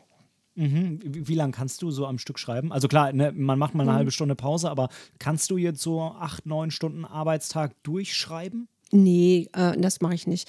Also ähm, in Stunden sehe ich das sowieso nicht, sondern eher so Seiten. Ne? Mhm. Und ich würde mal sagen, wenn es richtig gut läuft, sind das so fünf oder sechs Seiten an einem Tag. Das ist mhm. selten. Mhm. Aber die haue ich auch so raus, ohne mich selber zu, ähm, zu reglementieren. Sag ich mal, wenn es beim Fotografieren wäre, du hältst einfach drauf und knippst. Mhm. mhm. Und den Rest mache ich dann wie eine Art Retusche. Also ich gehe immer wieder und immer wieder über diesen Text. Ich schaue, welche Wörter kann ich noch präziser, durch präzisere Formulierungen austauschen. Ähm, oder sind meine Sätze, haben die immer denselben Aufbau? Kann ich da mal einen Fragesatz reinbauen? Ähm, und meistens wird es dann weniger. Ne? Also tatsächlich, als würde ich einen Ausschnitt machen aus dem Bild. Also ich ziehe das kleiner aufs Wesentliche und dann retuschiere ich noch ganz viel und gucke, dass die Kontraste stimmen. Und äh, am Ende ist das dann, äh, also das, was dann tatsächlich im Buch steht, ich möchte sagen, da ist bestimmt schon 20 Mal drüber gegangen worden. Ich ja, finde es schön, wie du das mit, mit fotografischen Begriffen irgendwie untermalst. Ja, weil es tatsächlich ähnlich ist. Ne? Aber ich könnt, kann das selber auch mit Kochen übrigens. Es ist wie Suppe kochen, kann man auch sagen. Also indem man ne, so ein Pot Suppe, der schmeckt ja auch erst gut, wenn viel verdampft ist und die Essenz des Gemüses noch drin oh. steckt oh. oder so. Aber Fotografie ist auch sehr ähnlich. Also dieses Retuschieren, ne? Mhm. Ja, ich glaube, viele, vielen ist auch nicht klar, dass, ähm, dass man eben nicht immer alles sofort korrigiert, ne, sondern erstmal runterschreibt, weil sonst bist du ja jedes Mal aus dem Fluss raus, wenn du irgendwie, ach ja, hier war ein Schreibfehler zwei Wörter vorher und mhm. dann bist du ja komplett aus dem Fluss raus, ne, sondern du sagst, nee, ich schreibe das jetzt einfach runter und ähm, irgendwie, also ich habe diesen höchst kreativen Prozess ein Stück weit getrennt von mhm. dem, ähm, ähm, wie soll ich sagen, dem fachlichen Prozess oder wie, wie soll man es ausdrücken, dem dem Regelprozess. Richtig, aber das ist auch wieder eine mhm. Typfrage. Mhm. Also mein Mann, der eben auch Schriftsteller ist, der schreibt im Prinzip schon so, dass es fast genauso bleibt. Mhm. Der grübelt ganz lange über jeden Satz und dann schreibt er ihn auf. Also ich glaube, dass man uns rein akustisch unterscheiden könnte an unseren Tastaturgeräuschen. Ne? Bei mir und bei ihm so lange Pause, lange Pause, Also gibt es wirklich sehr unterschiedlich und es ist auch nicht bei jeder Szene gleich. Mhm. Ich sag mal jetzt diese Olympia Szene, über die wir vorhin gesprochen haben, ja. die hat sich echt schnell geschrieben, weil da die in sich so einen stimmigen Spannungsbogen hat und einfach auch Humor hat und äh, da wusste ich richtig viel. Aber es gibt eben auch Szenen, die sich ganz schwierig haben schreiben lassen, ähm, wo viel innerer Monolog drin ist und viel Konflikt und Äh, was ich am allerliebsten geschrieben habe bei diesem Buch sind wirklich diese technischen Sachen. Die Schräubchen und äh, kleinen Zahnräder und diese tollen Segeltücher im Inneren der Kamera, die sich so mhm. aufrollen. Und da dann immer wieder neue Bilder für zu finden, das hat mir echt richtig Spaß gemacht. Es ist sehr, sehr ansehnlich geschrieben, ja, man kann mhm. sich es wirklich gut vorstellen. Ähm, es ist ja ein historischer Roman äh, kein technischer, auch wenn die mhm. technischen Aspekte natürlich für einen Fotografen immer mega cool sind. Fotografen lieben Technik, die meisten mhm. zumindest.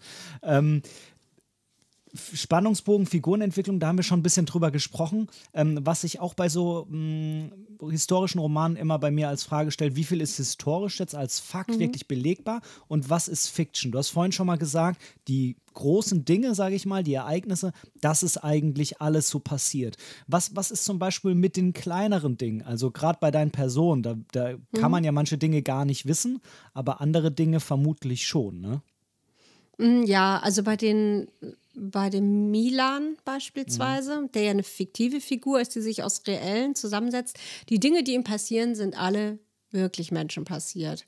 Mhm. Ne? Aber er ähm, zum Beispiel zum Schluss geht er an die Front als Propagandafotograf. Ja. Und da hatte ich auch zum Beispiel in meinem Exposé noch geschrieben, er geht nach Russland. Also wenn dann richtig hart an die härteste Front von allen. Und dann ähm, aber während des Schreibprozesses habe ich gedacht, nee, Russland ist erstens schon sehr, sehr oft erzählt worden. Und eigentlich ist es nicht, dass ich erzählen will, wie er sich durch den Schützengraben rollt, ne? sondern ich will etwas anderes erzählen, nämlich wie sind Fotografen, äh, wie haben die sich im Krieg verhalten? Ne? Also welche Motive haben die denn gesucht? Und dann habe ich ihn eben lieber nach Italien geschickt. Mhm und ähm, mir da über diesen Angriff, der da stattgefunden hat, ähm, diesen speziellen, wo dann Milan dabei ist, äh, da habe ich mir dann sehr viel wieder drüber angelesen. Allerdings gab es eben keinen Fotograf aus Wetzlar, der jetzt in Italien an der Front war. Das nicht. Und manchmal weiß man ja, dass Dinge passiert sind, wie zum Beispiel Oskar Barnack macht das Foto auf dem Eisenmarkt. Aber man weiß natürlich nicht, was er gedacht hat und welche Einstellung er dazu hatte, dass er jetzt dieses Foto macht und ob ihm feierlich zumute war. Das interpretieren wir ja rein. Mhm. Ähm, mhm. Aber ähm, da man viel über ihn weiß, dass er so bescheiden war und, äh, und klug und ähm, ein Auge für die kleinen Dinge hatte und sehr präzise war, dann konnte ich mich da, glaube ich, relativ gut reinversetzen. Also wie sieht er, wie sieht er diesen Moment? Was nimmt er wahr? Was ist ihm wichtig? Er hat zum Beispiel seinen Hut vergessen als einziger von den Leuten dort. Und ähm, ja, das äh, weiß ich natürlich nicht, ob die Szene genauso war, aber ich glaube, sie passt zu dem, was wir wissen. Mhm, mh. Ja, es ist auf jeden Fall so ein, so ein, so ein Schlussfolgern dann, würde ich sagen, ne? Ja. Mhm. Ja, total spannend, weil das fragt man sich immer. Was, was, was, woher will man das jetzt alles wissen? Aber ich, ich glaube, wenn man, wenn man sich viel, viel anliest, viel recherchiert, viel guckt, wie die Menschen waren, dann kann man ein Stück weit das schon ganz gut ja, vorhersagen wäre ja falsch, nachhersagen. mhm. Aber ja. es, zum Beispiel eine Sache war auch diese, ja auch legendär ist diese Szene, dass äh, Leitz der Zweite mit seinen wichtigsten Leuten zusammensitzt und entscheidet, dass die jetzt wirklich produziert wird.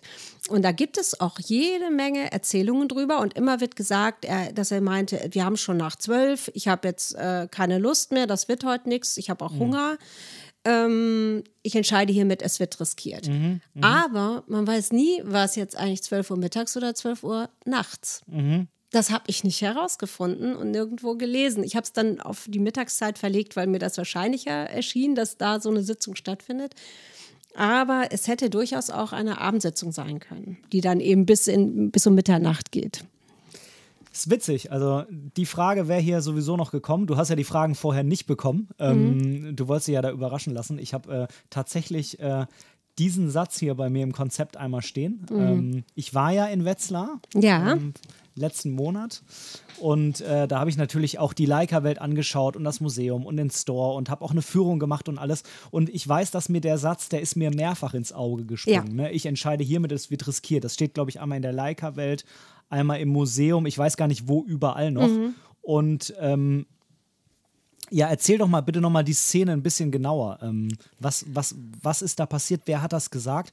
Und warum ist das jetzt so rückblickend eigentlich für die ganze Geschichte der Fotografie so prägend. Also mhm. Also das ist ja irgendwie auch so ein bisschen die Idee von dem Buch, ne? dass du, dass du auch damit einmal darlegst, warum ist denn die Fotografie heute da, wo sie ist. Also man weiß natürlich nie, hätte es vielleicht jemand anderes gemacht, wenn, wenn das Leica nicht gemacht hätte, aber irgendwie war das ja doch sehr bahnbrechend. Ne? Ja, ähm, das war ja auf unterschiedlichen Ebenen bahnbrechend. Also du liest es mhm. ja unter dem Fotografie-Aspekt, äh, mhm. aber ich glaube auch die Leute, die es unter dem reinen Unternehmeraspekt lesen, finden das mhm. sehr spannend. Denn Mhm. Es war die Zeit der richtigen Inflation, also die deutlich härter war als das, was wir jetzt hier als Inflation beklagen, ähm, zumal man noch gar keine Erfahrung hatte mit dem mit einer weltweiten Inflation, also 1900, Mitte der 1920er Jahre. Und äh, dann war eben Leitz bis dahin nur Mikroskophersteller. Das mit großem Erfolg, aber eben trotzdem auch mit dem Ersten Weltkrieg im Gepäck noch dabei. Und denen ging es nicht gut. Die wussten teilweise nicht, äh, also die, die Arbeiter wurden teilweise in Lebensmitteln ausbezahlt und sowas. So, und dann ähm, zu sagen, die Mikroskope, das wird nicht mehr reichen für unsere Firma. Wir brauchen eine neue Idee. Und diese Kamera hier, die ähm, eben äh, mit Celluloid arbeitet und nicht mit einer Glasplatte und die äh, aber trotzdem schweineteuer ist. Ne? Die hat ja irgendwie 450 ähm, Mark gekostet und ein normaler Facharbeiter hat 80 Mark im Monat verdient. Ähm, das war nicht absehbar dass das ein Erfolg werden würde. Aber eben Ernst Letzter Zweite, der hat da fest dran geglaubt oder er hat sich auch vielleicht gesagt, naja, mit irgendwas müssen wir es halt einfach versuchen, weil sonst haben wir gar keine Möglichkeit. Und dann waren aber wohl die, gerade die wirtschaftlichen Mitarbeiter, ne, so Zahlenmeister habe ich ihn immer genannt, also der Dumür, der das Ganze ähm, betriebswirtschaftlich ausgerechnet hat, der hat gesagt, das geht nicht, das ist viel zu riskant. Und ähm, auch der Technikdirektor hat gesagt, da müssen ja extra Maschinen angefertigt werden, die dann diese kleinen Teile anfertigen. ähm, und, und wenn das dann ein Flop ist, haben wir ja immer noch diese riesigen Maschinen und können die für gar nichts mehr benutzen. Ja, und dann hat er, ähm, obwohl er sonst immer sehr demokratisch eingestellt war, der Leitz Zweite, hat er da dann mal ein Machtwort gesprochen. Er hat gesagt, nee, nee, ich riskiere das jetzt, ich mache das jetzt. Und äh, ja, dann hinterher hat er recht gehabt. Wenn natürlich das Ganze ein Flop gewesen wäre, hätten wir diesen Spruch wahrscheinlich niemals gelesen. Ne? Also das ist ja, du erfährst ja immer nur die Erfolgsgeschichten. Also hätte er 1924 gesagt, ich entscheide hiermit, es wird riskiert und die Leica wäre ja für die Katz gewesen, tja, gar nichts wäre da. Dann gäbe es aber nee. auch keine Leica-Welt in Wetzlar, wo das hätte an der Wand stehen können. Das stimmt, das stimmt, mhm. das stimmt. Vermutlich, wenn wir ehrlich sind, vermutlich hätte es irgendwann mal jemand anderes in irgendeiner Art und Weise erfunden. Ich denke, die Zeit, er war auf jeden Fall vor der Zeit, das wäre gekommen, ich denke ein bisschen später, wenn irgendwo anders. Ähm, aber das ist, äh, das ist das ist die technische Entwicklung. Das wäre wahrscheinlich irgendwann gekommen, aber es, es gab ja es gab ja andere Modelle, ne? Aber die mhm. haben eben nicht so gut funktioniert oder da hat er nicht diese hat er diese Kombination, dass wenn man den äh, Film weiter spult, dass sich automatisch diese Segeltücher wieder aufrollen und sowas. Ähm, das haben die anderen halt einfach nicht so gut hingekriegt. Aber die Idee hatten schon ein paar andere auch. Ja, aber ähm, diese, dieser Mut, dieses Es wird riskiert, die hat ja dann eben Ernst Letz auch später, an 1930er Jahren bewiesen, weil er dann einfach auch gesagt hat, ich unterstütze meine jüdischen Geschäftspartner oder jüdischen Angestellten und ja. ermögliche denen, dass sie noch nach Amerika reisen können. Und die durften jetzt zum Beispiel kein Geld mitnehmen damals, ne, wenn sie ins Exil gegangen sind, aber sie durften Kameras mitnehmen weil das war ja so ein Gebrauchsgegenstand. Und da hat dann Leitz eben unter anderem auch dafür gesorgt, dass die von ihrem Geld und wahrscheinlich für einen sehr guten Preis noch eine Leica um den Hals hängen hatten, als sie nach Amerika gegangen sind. Und dort konnten sie dann entweder die versilbern, damit sie mhm. Geld hatten, oder sie sind halt Fotografen geworden, Laboranten. Also hat ihnen ja auch eine gute Ausbildung als äh, Kapital mitgegeben. Und äh, er hat natürlich auch, ne, Zwangsarbeiter gab es auch bei Leica und sie haben Kriegsmaterial hergestellt, aber ähm, wenn er, wenn Leitz II. das nicht gemacht hätte, dann hätte man ihm die Firma wahrscheinlich eh enteignet und dann hätte er gar keinen Einfluss mehr gehabt. Also er war in vielerlei Hinsicht risikobewusst und hat das aber nicht gescheut. Und das macht ihn ja auch zu so einem außergewöhnlichen Menschen und Unternehmer. Auf jeden Fall. Also er hat ja versucht, wo es irgendwie ging, sich aus, aus Militär rauszuhalten. Ne? Ist ja heute immer noch so. Ja, ach, das wusste ich gar nicht. Guck mal. Wie man mir bei der Führung dort sagte. Ich meine, es gibt das ein oder andere, was, was in der einen oder anderen Richtung irgendwie verwendet wird, was Zielfernrohre oder so sind, aber ich, ich, ich glaube, im Großen und Ganzen versucht sich Leica da einigermaßen rauszuhalten. Sage ich jetzt mal so ganz objektiv. Mhm. Ich bin da ja ein bisschen eingefärbt. Ich bin natürlich heilfroh, dass im Zweiten Weltkrieg Leica möglichst wenig gemacht hat. Das ist ganz klar. Damit will ich natürlich gar nichts zu tun haben. Das ist irgendwie logisch. Ne? Ja, ja. Na gut, sie hatten halt eben, Goebbels hatte irgendwann mal gesagt, Mensch, die Leica, die ist so praktisch, die will ich jetzt meinen Propagandasoldaten in den mhm. Rucksack mhm. stecken und dann sollen die mal schön die Heldentaten der deutschen Soldaten fotografieren. Oder eben, es gab tatsächlich auch Soldaten, die wurden ins Warschauer Ghetto geschickt, damit die zeigen, wie furchterregend, äh, hässlich jüdische Menschen angeblich sind. Mhm. Und ähm, das, das ist natürlich auch eine schlimme Sache, die man mit der Leica machen konnte. Aber es gibt dann eben auch Propagandasoldaten, die waren dann im Warschauer Ghetto und haben gesehen, was diesen Menschen dort angetan wird und dass sie trotzdem menschlich sind, dass es dort Liebe und Zuneigung und Hilfsbereitschaft gibt. Mhm. Ähm, und einer davon ist auch eines meiner Vorbilder für den äh, Milan Gabriel, der hat dann heimlich fotografiert und hat diese Filme an seine Schwester nach Münster geschickt. Und die sind dann nach dem Krieg aufgetaucht als Zeitzeugnis, was eben alles auch noch passiert ist da im Warschauer Ghetto. Also dann, mhm. ne, wieder eine und dieselbe Kamera kann das eine und das andere zeigen. Absolut, klar. Also mhm. es kommt immer darauf an, was die Menschen damit machen, ne? Mhm. Ist irgendwie ganz klar. Du kannst alles dafür brauchen oder dafür missbrauchen, ja. Ich finde es ja auch sehr interessant, dass die Leica-ikonischen Fotografien, äh, die sind ja alle äh, retuschiert. Ich meine, wahrscheinlich sind eh die meisten retuschiert, aber ich habe mich halt nur mit Leica-Fotografien beschäftigt. Ne? Che Guevara, dieses mhm. äh, Bild zum Beispiel, dass er in echt viel dicker war und dass sie ihn so ein bisschen schlanker gemacht haben, mhm. finde ich interessant. Oder eben auch dieses mit den rennenden Kindern in Vietnam, mhm. äh, dass das ein Ausschnitt ist. Und wenn man den, das ganze Foto sieht, merkt, dass da jede Menge Soldaten standen, die geraucht haben und sich das angeschaut haben. Und dann hat das Bild gleich eine ganz andere Aussage. Übrigens das, auch viel mehr Fotografen noch neben dem Fotografen, der jetzt das Foto gemacht hat. Das wissen auch viele nicht. Ach, das ist das, das wusste ich auch nicht. Aber die Fotos von den Fotografen, die, die kennt man da nicht. Nee, die sind einfach nicht berühmt geworden. Das ist ja ganz oft so, ne, dass irgendwie mhm. sich ein Foto durchsetzt, aus welchen Gründen auch immer. Manchmal mhm. ist es das schnellste, manchmal ist es das von dem Fotografen, der irgendwie die besten Connections hat, manchmal ist es tatsächlich auch das Beste. Ist nicht immer so, aber manchmal. Mhm. Und das setzt sich dann durch. Das wird dann überall gedruckt mhm. und dann bleibt das irgendwie auch so mehr oder weniger unauslöschlich, äh, unauslöschlich ja. mit, diesem, mit diesem Ereignis da verbunden in der Geschichtsschreibung, ja. Genau, das ist wirkliche Macht. Also es gibt ja auch dieses mhm. Foto, das ist also in meinem Roman sind ja auch Fotografien drin. Ne? Also mhm. jedes Kapitel heißt ja so wie das neueste, damals neueste Leica-Modell. Mhm. Und dann zeige ich immer noch ein Foto, was mit diesem Modell gemacht wurde. Und das ist erstaunlich, wie viele sehr berühmte Bilder darunter sind. Eben diese Bauarbeiter auf diesem, mhm. auf diesem Stahlträger in New York, aber eben auch dieser kleine Junge im Warschauer Ghetto, der so die Hände so verschreckt hochstreckt mit dem mhm. kleinen Käppi. Das, da weiß man ja gar nicht, wer das Bild gemacht hat. Mhm. Aber es ist eben eine Leica-Fotografie, zumindest ist es ziemlich wahrscheinlich, dass das eine Leica-Fotografie ist. Und äh, das ist auch so ein Bild, wenn man genau hinguckt, ist da ein kleines Mädchen, das dem Fotografen die Zunge rausstreckt. Da muss ich nochmal genau schauen. Ja, musst du mal schauen. Mhm. Und das, darum gucke ich so gerne Fotos an. Die erzählen ja alle Geschichten. das stimmt.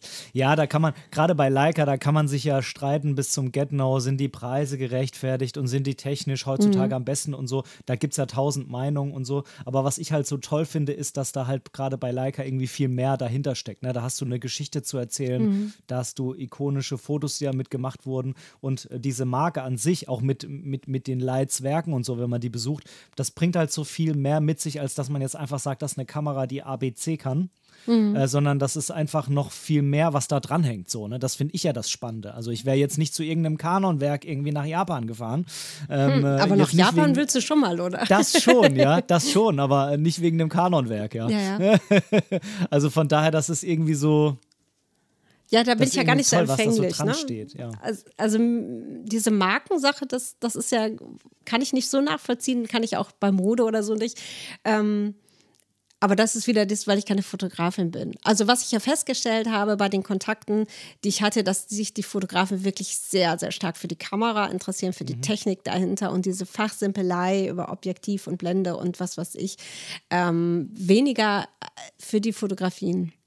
Also das das, ich habe zum Beispiel super tollen Kontakt mit äh, Lars Netopil gehabt, der ähm, diese alten Kameras versteigert, auch ein, eigentlich sehr, sehr, äh, vielleicht der größte Experte ist für alte Leicas.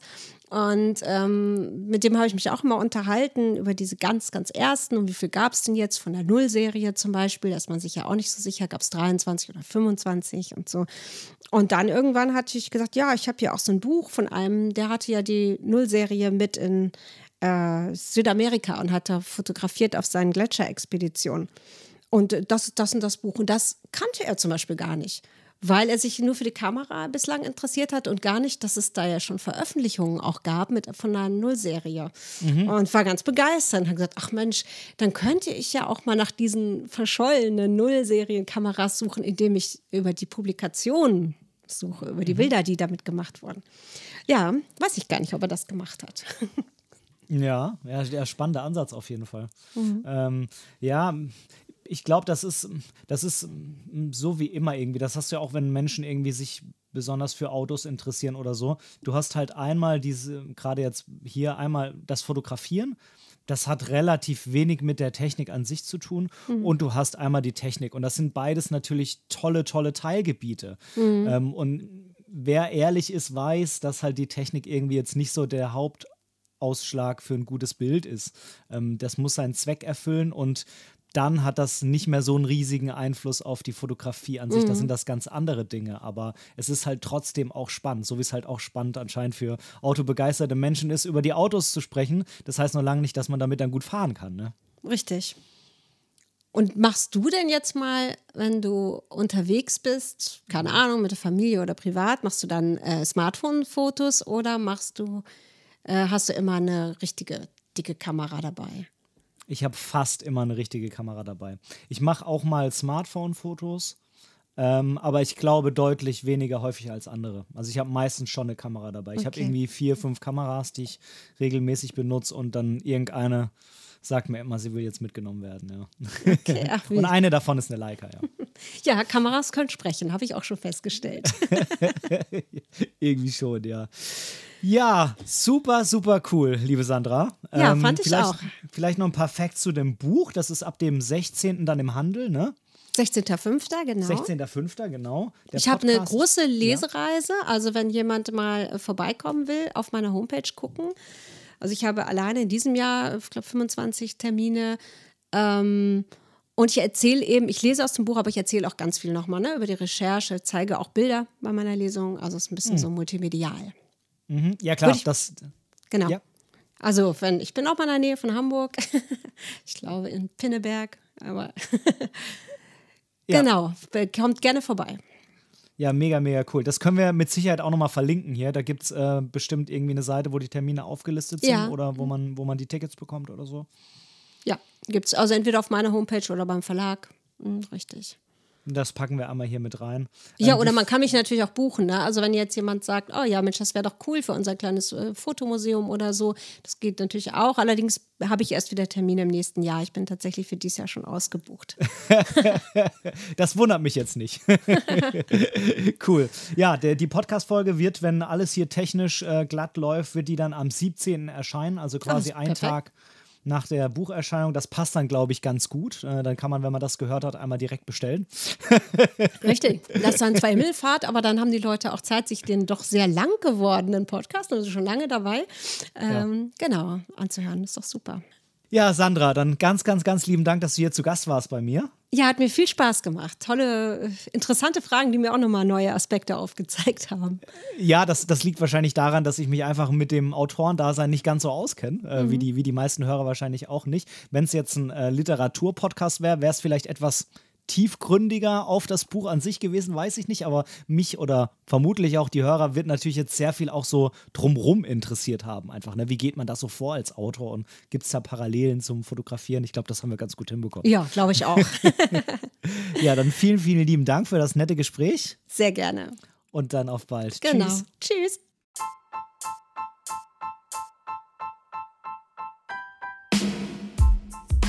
An dieser Stelle möchte ich Danke sagen.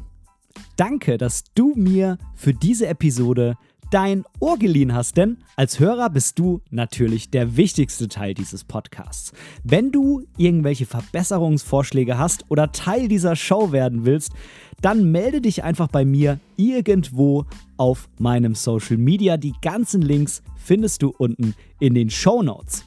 Außerdem würde es mich unheimlich freuen, wenn du mir bei Apple Podcasts eine positive Bewertung für diesen Podcast geben könntest und vielleicht sogar ein kleines Kommentar hinterlässt.